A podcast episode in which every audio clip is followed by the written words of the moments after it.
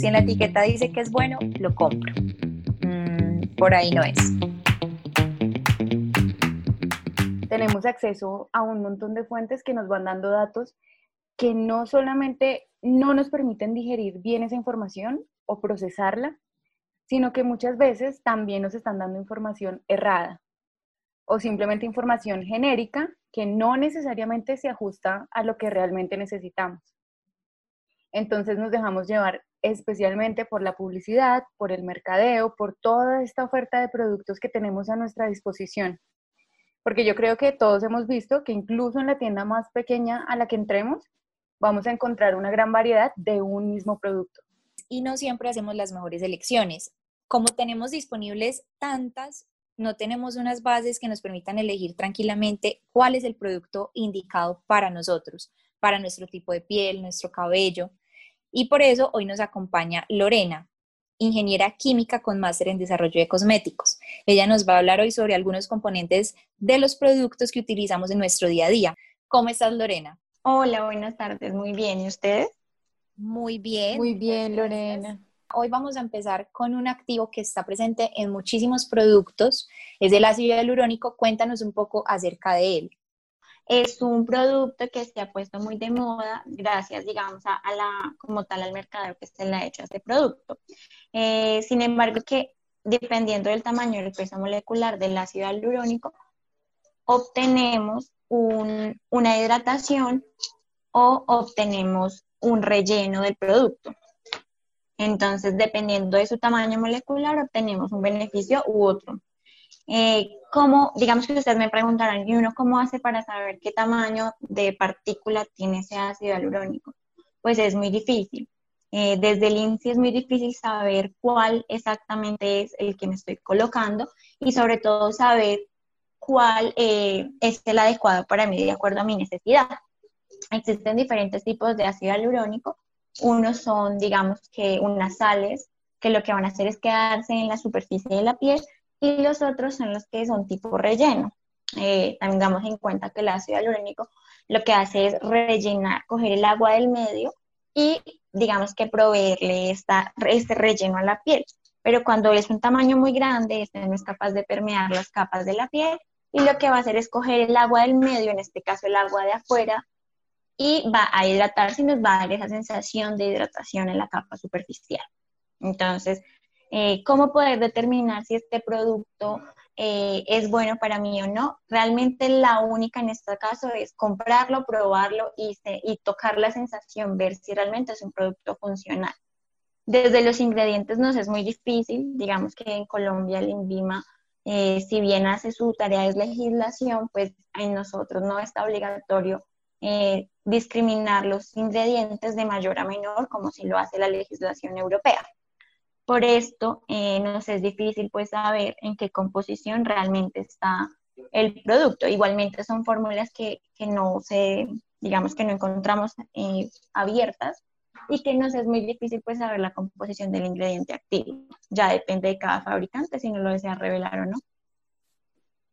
En ese caso, Lorena, o sea, no, nosotros no vamos a tener como la certeza en ningún momento de, de la cantidad exacta que contiene cada producto? No, digamos que hay, hay algunos fabricantes que sí lo mencionan por estrategia de marketing, es decir, van a decir, nosotros tenemos X porcentaje de ácido hialurónico y otros que simplemente van a decir con ácido hialurónico. Entonces es muy difícil como consumidor final que tú lo tengas. La única persona que sí lo tiene, pues es el netamente el fabricante. Lorena, yo tengo una inquietud. Por ejemplo, encontramos en las farmacias ácidos hialurónicos desde 13 mil pesos hasta 100 mil pesos. ¿Esto es directamente proporcional a la calidad del producto? Digamos que eh, obviamente los precios del mercado no están regulados. Eh, cada persona o cada fabricante es libre de colocar a su, valor, a su precio un valor que considere pues el justo para la subcomercialización. Eh, también sabemos que obviamente a mayor volumen de fabricación, pues menor costo de materia prima, pero pues digamos que un ácido hialurónico es un activo que dependiendo de su tamaño, pues puede tener un, un precio significativo sobre la fórmula final. Entonces un valor, digamos, sobre los 13 mil pesos pues no va a ser un producto que sea muy rico en activos, teniendo en cuenta que esos 13 mil pesos tienen un margen para el que lo está comercializando, el producto como tal tiene un valor no solo de materia prima, sino también cuánto le cuesta a ese fabricante el empaque, el empaque primario que sería como tal el, sí, el empaque de vidrio o el empaque de plástico. Y adicional tiene un empaque secundario que casi siempre son cajas y un empaque terciario que es el medio en el cual yo lo voy a enviar a un distribuidor. Entonces todo esto pues hay que tenerlo en cuenta a la hora de ver un precio. ¿sí? No es esos 13 mil, ¿qué significan? Un porcentaje para ese distribuidor, un porcentaje para movilizar ese transporte, materia prima, y demás. Entonces, pues un valor tan, digamos, tan pequeño, hay que revisar que obviamente pues su, su porcentaje hay que evaluarlo, no va a ser el más significativo. Y es que hay activos que no sabemos de dónde son extraídos. Por ejemplo, con este tema del ácido hialurónico, sabemos que puede ser de procedencia animal o química. Sí, digamos que anteriormente se usaba mucho los de origen animal, eh, que se extraían de las crestas de los, de los gallos de algunas fuentes de vaca, pero eh, digamos que toda la industria ha ido evolucionando también por fines que evitar propagación de, pues, de virus, de bacterias, eh, para obtener mejores ácidos hialurónicos de mejor calidad. Y actualmente algunos se obtienen de bio, biotecnología. La biotecnología lo que permite es obtener a través de una bacteria una proteína y después de este con un medio obtener el ácido hialurónico que nos va a permitir tener un mayor control de proceso.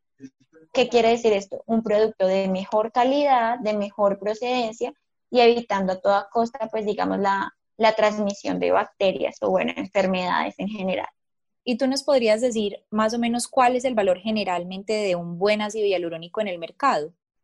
Pues estamos hablando que, digamos que el costo de un ácido hialurónico también está dependiendo del volumen de fabricación. Por ejemplo, un emprendedor comprará un kilo de ácido hialurónico y su frecuencia no va a ser tan alta como una empresa, no sé, una multinacional. Una multinacional, digamos que va a comprar con mayor frecuencia y mayor volumen. Entonces, estamos hablando que un ácido hialurónico puede estar desde los 100 dólares hasta los 500 dólares, dependiendo también del, de qué tan puro sea ese ácido hialurónico y su procedencia. Lorena, entonces, teniendo en cuenta todos estos datos, ¿cuál sería una edad recomendable para usar el ácido hialurónico? El activo por sí solo se podría usar desde cualquier edad. Como tenemos que saber, es dependiendo de qué, de con quién está acompañado este ácido hialurónico. Por ejemplo, hay ácidos hialurónicos que vienen solitos, es solamente hidratación. Podríamos usarlo en cualquier etapa de la vida. Pero hay ácidos hialurónicos que vienen acompañados, no sé, de vitaminas. Entonces, vitaminas antiedad o vienen acompañados de antioxidantes, despigmentantes, porque digamos que la función netamente del ácido hialurónico es hidratación. Entonces, eh, digamos que la edad va a depender de ese ácido hialurónico con quien esté acompañado. ¿Sí? Eh, normalmente empezamos a cuidarnos el rostro cuando nos desarrollamos, porque empezamos a ver que necesitamos productos para, que, para cuidar la piel, para que no se nos manche, para que no nos dé sol, entonces, eso es lo que hay que tener cuidado. Ese ácido hialurónico, con quién está acompañado y qué beneficios me va a dar ese conjunto de activos. Pero ese ácido hialurónico, digamos que lo podemos encontrar en diferentes productos, lo que tú nos ibas a preguntar. Entonces, tenemos ácidos hialurónicos que nos van a hidratar los labios. Eh, tenemos ácidos hialurónicos, digamos, también que se pueden utilizar en el cabello, en la piel. Por ejemplo, cremas eh, corporales que tengan ácido hialurónico. Digamos que es un un activo muy versátil que nos va a proveer esa hidratación tanto en cabello como en, la piel. Entonces, para resumir un poco, podemos encontrar ácido hialurónico natural y químico. Esto no quiere decir que uno sea mejor que el otro. Simplemente hay que encontrar el que se ajuste a nuestras necesidades y sobre todo a la condición específica de nuestra piel. Sí, Lau, sobre todo porque tenemos que ser conscientes qué es lo mejor para nosotros sin dejarnos guiar muchas veces de, otros factores externos, de la publicidad o de recomendaciones eh, de otras personas que de pronto a ellos les ha ido bien con uno u otro, pero cada uno tenemos un metabolismo distinto, eh, una piel distinta, un cabello distinto, entonces es encontrar eso que nos hace bien a nosotros en particular. Bueno, ahora hablemos del bloqueador. este producto que hace parte de la rutina diaria de las personas sin discriminar el, género o la edad em, y que es vital para la salud de nuestra piel. Bueno, recordemos que un bloqueador solar, más allá de ser un cosmético, es un producto que nos está evitando eh, una posible enfermedad, ¿sí? Como lo es el cáncer de piel o también un problema como las manchas, el melasma. Entonces, es un producto que se tiene que comprar muy conscientemente y adicional hay, hay que usarlo conscientemente también. Bueno, entonces, existen dos tipos de filtros o bloqueadores solares, filtros físicos y filtros químicos. Los físicos son aquellos que vienen del dióxido de titanio y el dióxido de zinc y lo que hacen es, eh, digamos que, eh, reflectar esa luz. Y existen los filtros químicos que lo que hacen es absorber esa luz. Entonces, dependiendo de nuestra necesidad, pues, tenemos, pues podemos usar unos u otros. No existen buenos o malos. Simplemente hay tendencias lo que nos dicen es, por ejemplo, los dióxidos de titanio son los mejores para los medios oceánicos, porque ellos digamos que lo que hacen es que con el tiempo son biodegradables, mientras que los químicos no. Pero también depende mucho de los tipos de pieles y también la sensación que nos provocan en la piel. Si bien es un producto que tenemos que usar frecuentemente, pues lo más, eh, como lo que a todos nos gustaría sería que un producto fuera de fácil aplicación, que no nos dejara efecto mimo, que nos protegiera del sol. Entonces va a depender también de gustos, ¿sí? No existen buenos y malos, simplemente lo que nos guste a nosotros. Lorena, ¿qué tipo de bloqueador es recomendable según la edad y el tipo de piel? A los niños, a los bebés eh, de seis meses en adelante, se recomienda utilizar filtros físicos, porque sabemos filtros físicos que digamos que tengan un tamaño de particular no inferior a los nano, porque pueden absorberse. Y adicional, pues porque estos son mucho más, por así decirlo, eh, menos sensibilizantes en la piel. Entonces, ¿por qué? Los niños tienen la barrera de la piel, digamos por así decirlo, en formación. ¿Qué quiere decir esto? Que ellos tienen la capacidad de absorber rápidamente lo que tú les pongas en la piel, lo que no pasa con un adulto. Nosotros ya tenemos la piel completamente formada y es más difícil que permeen los activos, ¿sí? Entonces, por eso en los niños siempre tienen que ser filtros físicos. Y en los adultos va a depender del tipo de piel. Entonces, eh, se recomiendan los físicos más que todo para las personas que, que tienen la piel sensible, y los químicos también, digamos que lo que hacemos en la industria actualmente es hacer una mezcla entre físicos y químicos para poder tener un mayor SPF, ya que cada una de estas moléculas lo que va a hacer es reaccionar a una longitud de onda y si tenemos mayores, mayor cantidad de moléculas, pues vamos a asegurar un mayor rango de protección. Claro, y esas son cosas que uno tiene en cuenta a la hora de este producto. Lore, por favor, dinos cuál es el SPF más alto certificado en el mercado, porque yo me he encontrado con, bloqueadores que tienen hasta 100 SPF. El SPF, de acuerdo a Colipa, que es una metodología estandarizada y avalada, ellos nos indican que el factor de protección mayor que puede tener un bloqueador solar es de 50 más. Y esto es porque, eh, digamos que existe esa metodología que el SPF que nos indica es, digamos, después de aplicarnos el bloqueador solar, en cuánto tiempo, si en cuánto tiempo yo voy a tener un pequeño eritema. Eritema es cuando la piel se nos pone roja. Entonces, más allá, digamos que un factor de protección 1000 no se podría obtener, porque adicional, pues digamos que esa metodología está basada en el nivel de la absorbancia de esa, de esa molécula. Entonces, lo estandarizado de acuerdo a Colipa es 50 más. Sin embargo, digamos que en Colombia hemos encontrado protectores solares con mayor factor de protección y esto es porque nosotros estamos, digamos que existe una reglamentación que es un poco más flexible y tiene acuerdos en la comunidad andina y bueno, otro tipo de acuerdos a nivel, digamos que de posición que permiten este tipo de, de productos. Pero si ustedes ven, digamos, un, producto de afuera, ninguno promete más de 50 más. Sí, y uno, y uno, por ejemplo, aquí en Colombia se deja llevar mucho, entre mayor SPF tenga, mejor, o sea, uno cree que es mejor porque te va a proteger más. Y bueno, no, no, no tiene, no tiene nada que ver es que te proteja más, sino digamos también depende pues de la exposición. Digamos, si tú eres una persona que se la pasa en la oficina, que tu radiación directa viene del computador, pero pues no del sol, lo que puedes hacer es comprar un factor de protección 30 y aplicarlo con frecuencia, cada tres horas estaría bien. Pero, por ejemplo, si tú eh, te vas de vacaciones eh, sí sería mejor un mayor factor de protección, pero simplemente es ¿por qué? Porque obviamente tú vas a estar distraído y no vas a tener presente pues que te lo tienes que aplicar cada ciertas horas. Claro. Otra cosa es que normalmente pensamos que entre más SPF tenga, es mayor la protección que va a tener nuestra piel. El SPF realmente lo que hace es medir en cuánto tiempo yo voy a presentar una rojez en mi piel si me pongo con el protector o si me pongo sin el protector.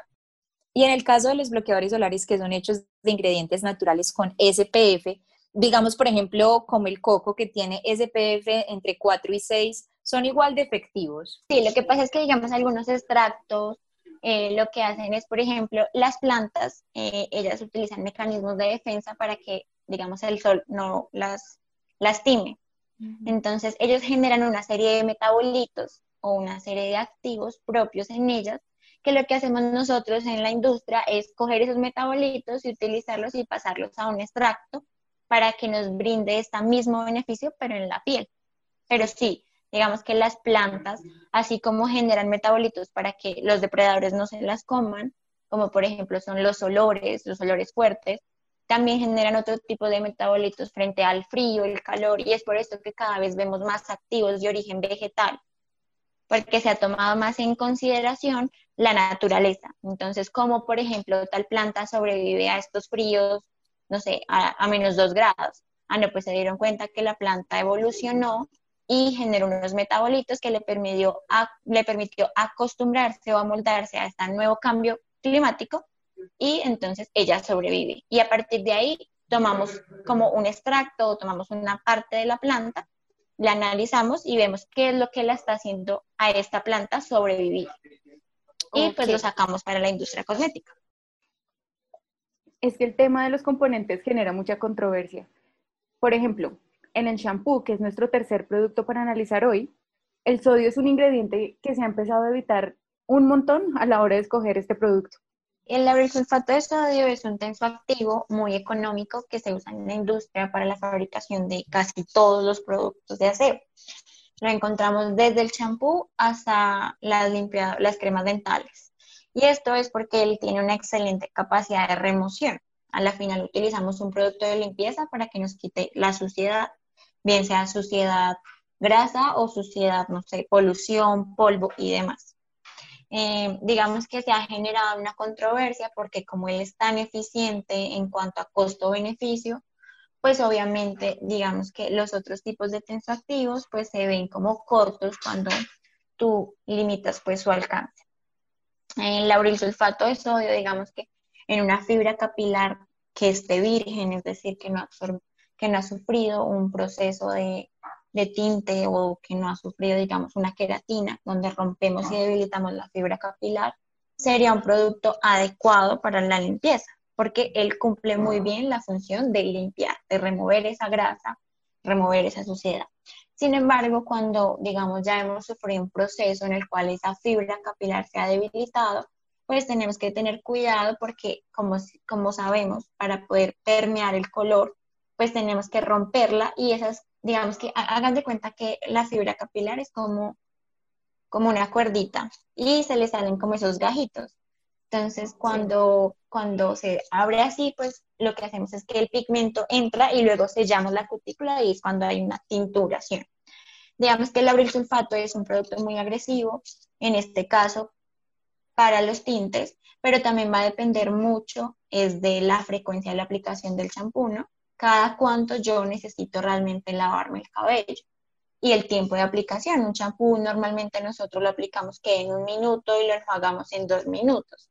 Entonces hay que tener, pues, digamos, cuidado y coger todo con pinzas cuando de mercadeo nos hablan, porque un producto que tenga lauril sulfato, no sé, 11 mil, 13 mil pesos, cuando nos dicen un producto sin lauril, cuesta casi que tres veces pues este valor. Entonces hay que determinar y ser conscientes desde nuestro cabello. Bueno, mi cabello es un cabello que ha sido tratado, o es un cabello que es virgen y no va a sufrir porque no he alterado esa fibra capilar. Lore, entonces, ¿cómo influye el uso de este componente en el precio del producto final? El laurisulfato de sodio es un producto que se fabrica a gran escala. Cuando tenemos este tipo de productos, pues obviamente el costo de la fabricación es mucho más asequible que un producto que producimos en lotes. Entonces, eso ha permitido, pues digamos que encontremos productos muy económicos y aptos para todo tipo de consumidores. Y adicional, pues que hemos obtenido productos muy buenos a lo largo de los años de la industria, donde hemos podido, digamos que, lavar nuestro cabello y, digamos que, devolverle esa grasa al cabello a través de acondicionadores, a través de otros activos que pueden ir sinergia con este sulfato de sodio. El tema de los parabenos es algo que también ha generado mucha controversia. ¿Qué pasa realmente con este componente? Digamos que el conservante de los parabenos se ha satanizado y lo que hacemos los formuladores es evitarlo simplemente porque pues no, ya no lo ve bien el consumidor. Pero tengamos presente que si bien es un producto que nosotros aplicamos todo el tiempo y que su nivel de permeación es muy bajo, eh, en la industria de alimentos este conservante sigue siendo usado y es un producto que comemos, ¿no? Entonces, pues a veces uno se deja llevar por el marketing, por lo que dicen, pero no es consciente del otro tipo de industria donde puedes estar, digamos que consumiéndolo y teniendo mayor, digamos que absorbiéndose más, exacto, mayor exposición, absorbiéndose más en otro tipo de industria. Entonces, sí, digamos que el parabeno era un, conservante muy económico, a muy bajas dosis, tener un producto costo-beneficio muy bueno. Actualmente, pues se santanizó tanto que ya nadie lo usa y usamos este sin parabenos como un beneficio al producto, pero realmente es un conservante más. Bueno, para finalizar, ¿qué consejos podemos darle a quienes nos escuchan para que tengan en cuenta a la hora de escoger un producto para su rutina diaria? Champú lo que hay que ser conscientes es qué beneficios queremos de ese champú. Claramente no todas las personas tenemos el mismo cabello y en qué vamos a definir. No sé, ejemplo, una persona que se le está cayendo el cabello, tenemos que buscar atacar dónde? El folículo piloso, ¿verdad? Tenemos que brindarle los nutrientes a ese folículo para que le ayude a crecer al cabello. Por ejemplo, una persona con un cabello rizado no va a tener las mismas necesidades que una persona de cabello liso. Entonces, dependiendo de, o sea, así como cuando uno dice, bueno, ¿qué tipo de piel tengo? Pues lo mismo, ¿qué tipo de cabello tengo? Tengo tal tipo de fibra, le pasa esto a mi cuero cabelludo. Y a partir de ahí, escoger el producto de acuerdo a nuestras necesidades. Por ejemplo, un cabello que ha sido tinturado, pues muy seguramente es un cabello mucho más seco, porque adicional, como la fibra está dañada, pues los lípidos que vienen desde nuestro cuero cabelludo hacia la raíz no son capaces de bajar. Entonces tenemos que ponernos mascarillas que repongan esos lípidos en nuestra, en nuestra fibra capilar. Pero, por ejemplo, un cabello virgen tiene todo, digamos que están todos los nutrientes ahí y es mucho más fácil de hacer como la limpieza y el, como el styling del, del cabello porque está, por así decirlo, como nuevo. Entonces es como dependiendo de la necesidad, pues yo qué tengo que proveerle a mi cabello. Si tú tienes caspa, lo que tienes que atacar es el hongo, el hongo que produce la caspa. También existen diferentes tipos de caspa, entonces tengo que conocerme primero para poder saber escoger qué es lo que necesito.